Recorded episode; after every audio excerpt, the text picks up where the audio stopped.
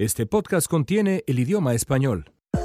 Amigos, ¿cómo están? Bienvenidos a nuestro podcast, nuestro Gapfest del 28 de diciembre. Es el último episodio de este año que se ha ido el auténtico fast forward. Así se ha ido el 2017 y em, de verdad abróchense los cinturones porque ya comienza el 2018 eh, y algo me dice que será un año de verdad muy pero muy intenso por muchas razones, no solamente aquí en eh, Estados Unidos, sino en toda la eh, región latinoamericana.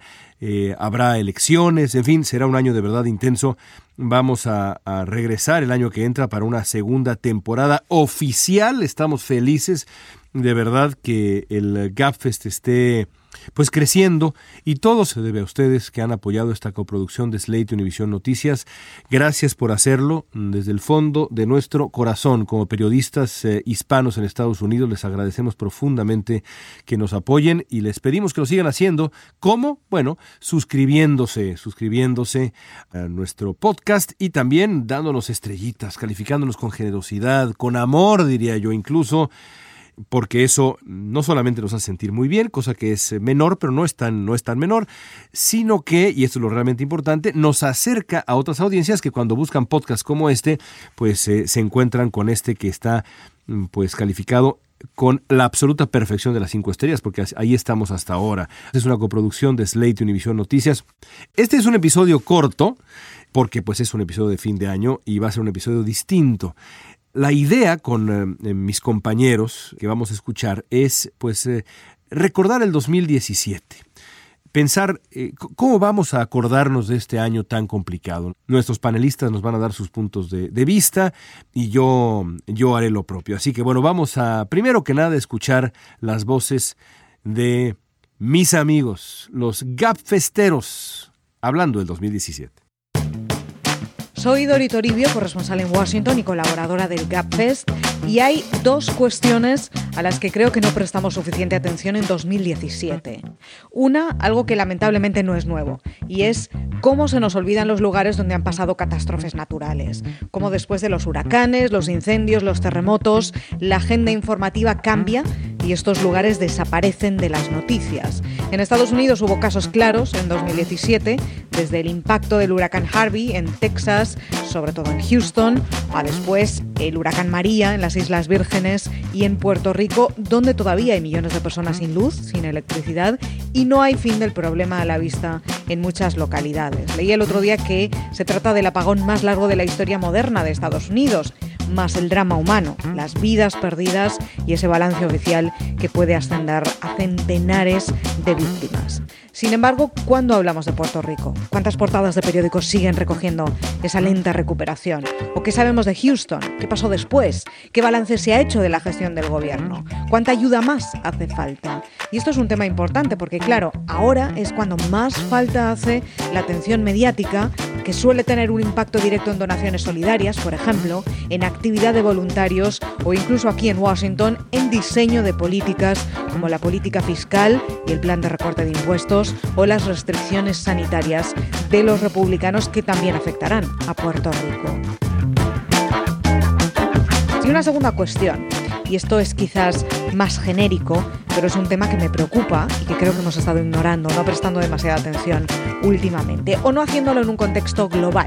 Y me refiero a la frustración ciudadana al hartazgo, la decepción con la clase política y los medios, con los sistemas en general, al rechazo, el enfado, la distancia, todas estas cosas que existen en muchos de nuestros países, que siguen existiendo y que son la raíz de muchos resultados electorales y de cambios políticos e ideológicos que estamos viviendo en diferentes países del mundo, empezando por este, por Estados Unidos, donde esas personas olvidadas, esos ciudadanos olvidados y ese cansancio con la clase política y la distancia con los medios de comunicación fueron unas de las grandes razones de la victoria de Donald Trump. Pero estoy pensando también en el Brexit, por ejemplo, o en el ascenso de la ultraderecha en Centro Europa.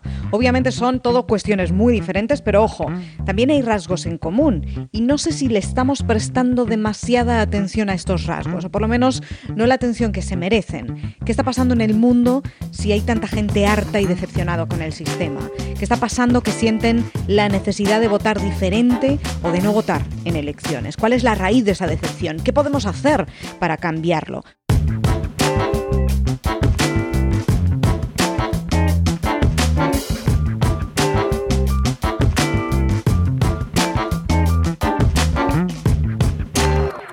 Bueno, les saluda Fernando Pizarro, soy corresponsal de la cadena Univisión aquí en Washington y me toca cubrir cosas políticas.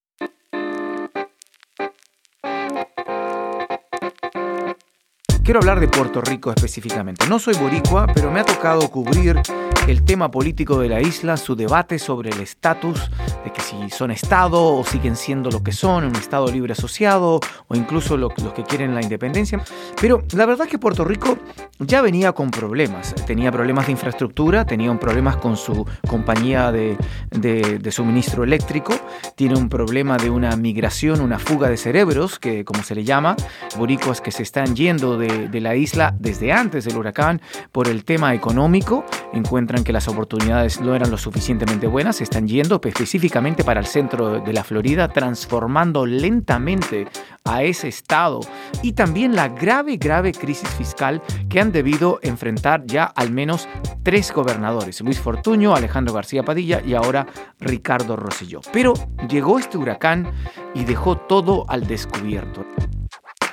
Hay un sentimiento entre muchos en Washington y más allá en la isla de una desigualdad en el trato hacia Puerto Rico comparado no vamos a hablar de Katrina hace ya bastante tiempo, la década pasada, sino que lo que ocurrió en Florida y específicamente también en el huracán Harvey en Texas. Hay que hablar también de que quizás esta desigualdad en el trato va a tener consecuencias electorales, puesto que, por ejemplo, los, el gobierno actual del gobernador Ricardo Rosselló está muy molesto con la reforma tributaria aprobada este mes eh, en el Congreso, en que ellos dicen que ahora se perjudicó a Puerto Rico ya que las empresas eh, en Puerto Rico ahora van a ser catalogadas como compañías extranjeras, va a tener que pagar más impuestos, puede que haya aún más fuga de trabajadores y de empleos desde la isla. Ustedes tienen que recordar un dato importante del censo. Hay más boricuas viviendo en el Estados Unidos continental que en la isla propiamente tal.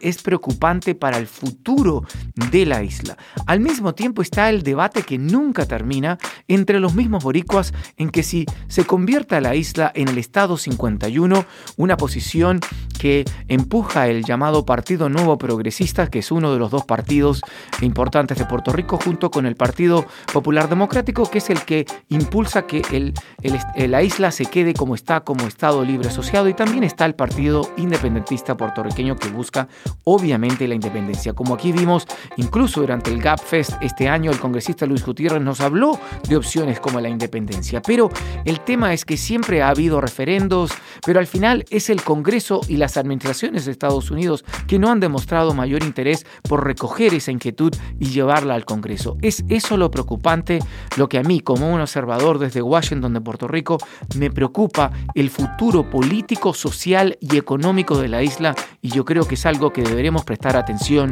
durante todo el 2018 porque puede traer consecuencias. Me despido y a todos les deseo el mejor año y las mejores fiestas de fin de año.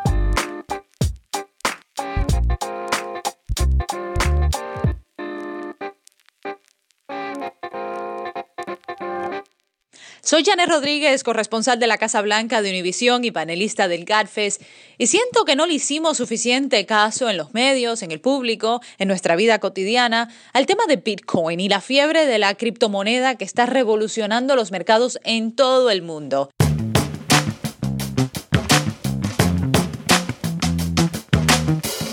Bitcoin, para los que no estén muy enterados, es esta moneda virtual descentralizada que fue creada en el 2009 como respuesta a la crisis financiera de aquel entonces. Hoy en día ya hay varias monedas virtuales, pero Bitcoin sigue siendo la más popular, la más reconocida y sobre todo la más usada. El valor de la moneda este año tuvo grandes caídas, pero también tuvo muchas más grandes alzas a niveles no esperados. En las últimas semanas ha crecido en más de 850% desde el inicio del año. Para que tengan una idea, al momento una moneda de Bitcoin, una moneda como si fuera 50 eh, centavos, un dólar, una moneda moneda, tiene un valor de alrededor de 15 mil dólares. Hace un año, apenas, eh, en diciembre del 2016, valía un poco más de 800 dólares, pero su valor depende de la oferta y demanda, de la legitimidad que se le da y aún se considera una inversión de alto riesgo, aunque ahora vale muchísimo más de lo que valía hace solamente un año. Pero lo más significativo, en mi opinión, es que esta criptomoneda ha ganado legitimidad en algunas partes de la industria financiera. A principios de este mes de diciembre, la Bolsa Mercantil de Chicago anunció que se convertiría en la primera bolsa de valores tradicional en permitir a inversionistas a intercambiar futuros de bitcoins. Esto significa que ahora los comerciantes podrán apostar por el precio de futuro de activos como monedas, metales y productos agrícolas, entre otros. Aunque muchos círculos financieros, el Bitcoin y estas monedas digitales no han dejado de ser el hazme reír de muchos ejecutivos que aún la catalogan como un fraude y los gobiernos a través de todo el mundo se están volviendo locos, no logran regular esta moneda. En China, por ejemplo, ya se han tomado fuertes medidas que llevó a que los intercambios de Bitcoin cerraran sus puertas en ese país. Esto, por supuesto, creó un efecto dominó y el Bitcoin en eh, el valor de Bitcoin en China se desplomó cuando se anunciaron esas medidas. Y recientemente el presidente de la Comisión Europea declaró que esta no era una moneda real y alertó que Bitcoin y distintas monedas artificiales tienen algunos riesgos serios para los inversionistas y los consumidores. Como no es una moneda regulada por los bancos centrales, se sabe muy poco de quién transacciona con ella y según críticos y los gobiernos pues que tratan de regularla, la criptomoneda no, pues según ellos, está facilitando a que los usuarios se vayan eh, a evasión fiscal, no paguen impuestos y al lavado de dinero también. En México, por ejemplo, el gobierno no acepta la moneda, pero en Ciudad de México sí, ya se está usando mucho más a menudo. Algunos negocios la usan, sí la aceptan como método de pago, aunque el gobierno mismo pues ya ha advertido en las últimas semanas sobre los riesgos que, de los que hablábamos anteriormente. El ejemplo más eh, significativo, más curioso del uso de Bitcoin ha sido lo que ha sucedido en Venezuela. Ha ocurrido algo muy inusual. Con el bolívar, la, la moneda nacional, por el piso, dada la hiperinflación en ese país, pues los venezolanos están usando Bitcoin en su vida cotidiana para tratar de sacarle algún valor a, a su dinero. Los profesores, los estudiantes y hasta pues los policías, y se rumora que también los políticos están usando Bitcoins, aunque el gobierno de Maduro ya en los últimos meses, al darse cuenta de la proliferación de la moneda, pues está poniendo mano dura en contra de su uso. Pero en el mercado mundial pues sigue habiendo mucha incertidumbre. Aún se duda si las criptomonedas y el Bitcoin, esta, esta moneda que es la más famosa y la más usada, pues si será la nueva burbuja tecnológica o si será el nacimiento de una tendencia mundial. Y ya veremos cómo le va a la moneda en el 2018 y si es que logra el crecimiento tan, tan precipitado que ha tenido este año. Y ojalá pues podamos retomar el tema en el CapFest el año que viene. Felices fiestas.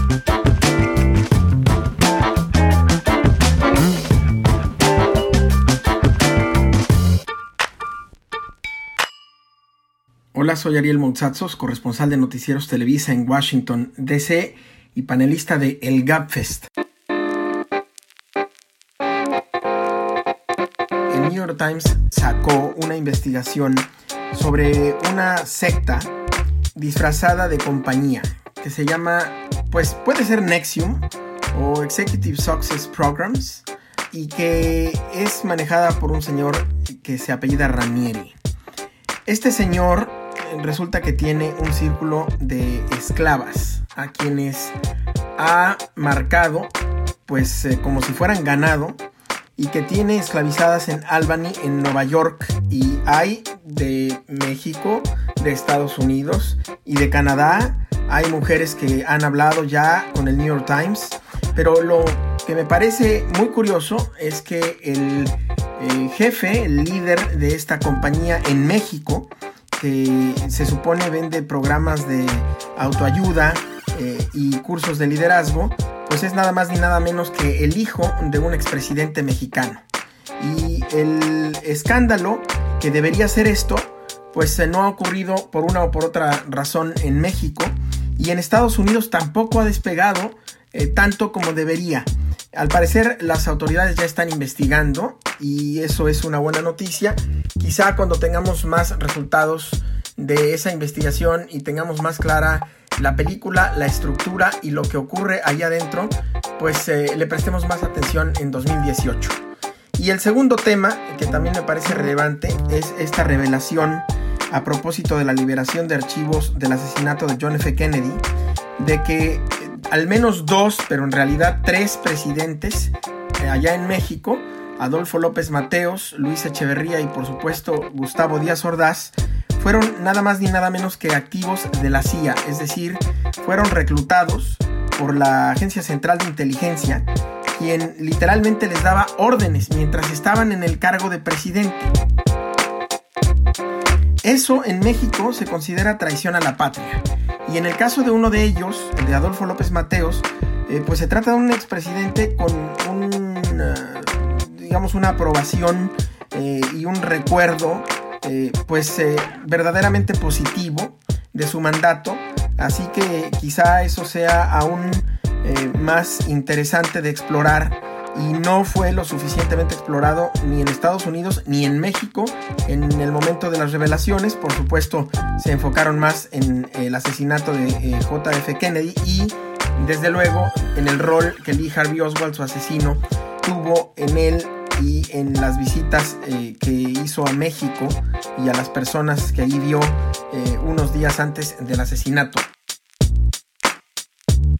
Esto de los expresidentes mexicanos me parece clave, no solamente porque es algo que históricamente tiene un valor importante, sino porque eh, valdría la pena contrastar cómo es ahora la relación entre México y Estados Unidos en términos de seguridad y si hay aún este tipo de sumisión y de pues pactos secretos eh, de altos funcionarios tan altos como los presidentes de un país que deberían ser independientes y de una nación que es eh, soberana. Es todo, por el momento les deseo las mejores fiestas y un maravilloso 2018 y nos escuchamos aquí el próximo año en el GapFest. Está usted escuchando el GapFest en español, soy León Krause, somos una coproducción de Slate Podcasts y Univision Noticias. Me toca a mí ahora, eh, después de, escuchar a mis colegas, eh, hablar del 2017.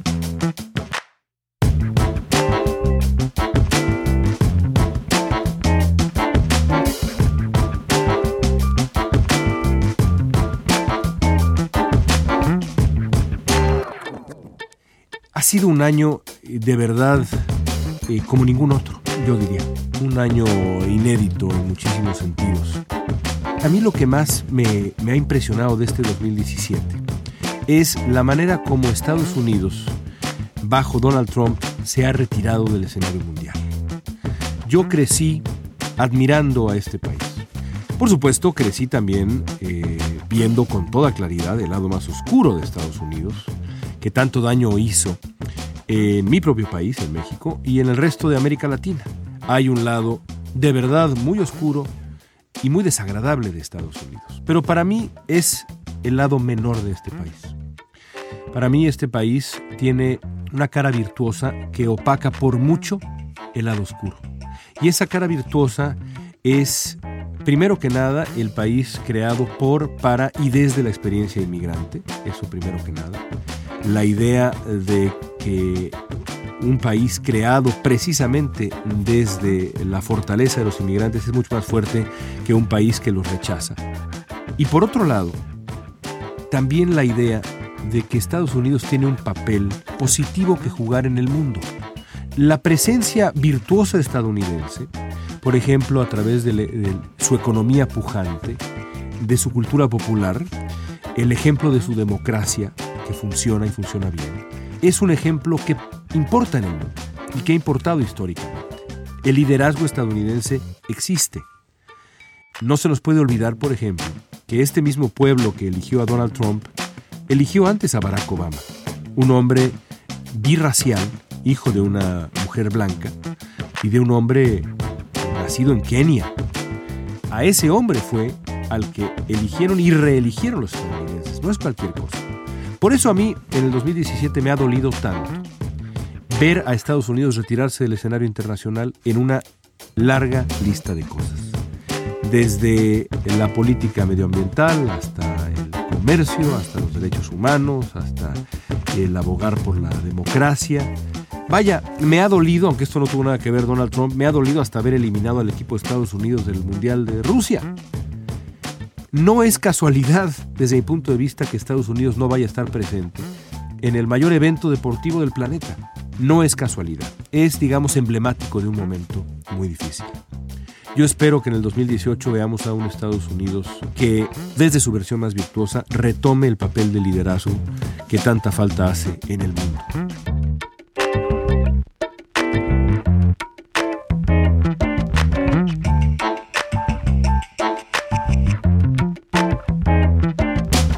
Con eso llegamos al final amigos. Llegamos al final no solamente de este podcast de hoy, sino llegamos al final de nuestros podcasts en el 2017. Eh, no puedo más que invitarlos en estos días a que recorran nuestra historia, breve pero interesante, creo yo. Escuchen nuestras entrevistas con Marilena Salinas, Jorge Ramos, el periodista mexicano Carlos Puch, Cristina Jiménez de United We Dream, el embajador Arturo Sarucán, el congresista Luis Gutiérrez, el senador Tim Kaine, el alcalde de Los Ángeles Garcetti la semana que entra vamos a contestar sus preguntas, por cierto. Escríbanos a elgafest.slate.com. No vamos a tener un invitado para el primer programa del año. Vamos a contestar sus preguntas. Por favor, envíenos preguntas, quejas, dudas, sugerencias, pero sobre todo preguntas sobre, sobre el 2018 vamos a contestar lo que nos manden sobre cualquier cosa, desde fútbol hasta política latinoamericana, hasta política estadounidense. Escríbanos a elgaffest.slate.com. Vamos a escoger un par de preguntas y vamos a discutir. Eh, denos estrellas en iTunes, como ya les dije, y en otras plataformas. Escríbanos con preguntas. Síganos en nuestro Twitter, arroba el y arroba León Krause. Gracias a Paulina Velasco, nuestra productora, por todo su trabajo este año. Nuestra productora gerente June Thomas, nuestro productor ejecutivo Steve Lichtai, nuestros panelistas Janet Rodríguez, Dori Toribio, Ariel Mutsatsos, el maestro Fernando Pizarro. Soy León Krause desde Los Ángeles. Hasta el año que viene.